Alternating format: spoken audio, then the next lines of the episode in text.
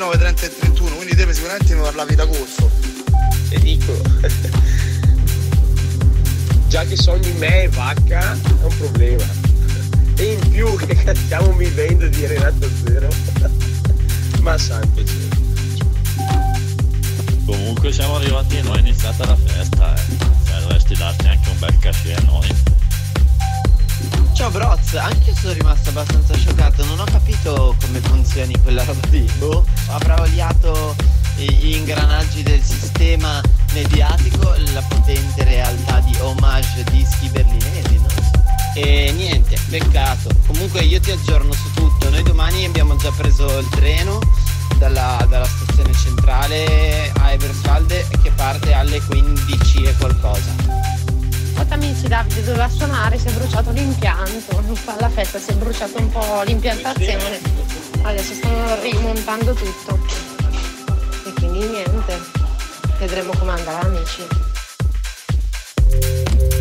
Comunque Barba, non lo so, ma mi ha tutto ingorillito questa immagine di te che sei lì l'aspirapolvere nudo. Uè, Shura!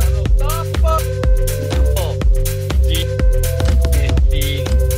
Ma togli immagini. Avevi capito che la colpa è la tua, perché dovevi essere lì nel momento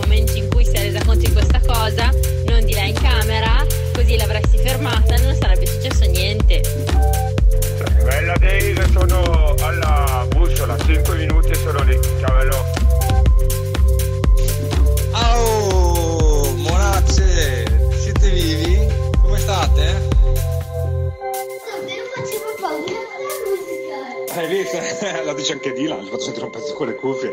Guarda, fa paura, eh. fa paura sto pezzo qua. Ma veramente è una bomba, eh. Cavolo, è una bombazza. Mamma mia. Tienila, eh, sta roba qui, tienila assolutamente, tanto... Fanculo. Dai, basta. Siamo nella sagra di, di paesi. Dai, do cagare ma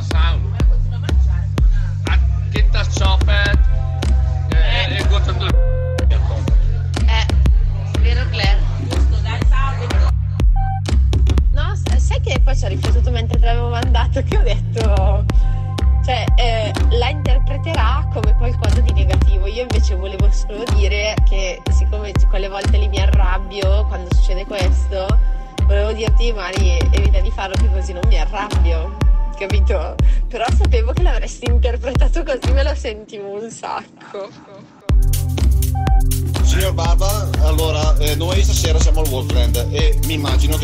arriveremo lì sarai già lì a berti una... Soi. Un so, un soi. Un soi. Un soi. Qualsiasi cosa sia. Quindi ci vediamo là. Non accetto eh, opinioni, discor- opinioni discordanti. Marta dice che ti devi ricordare che è il pranzo di compleanno domani. Si inizia a respirare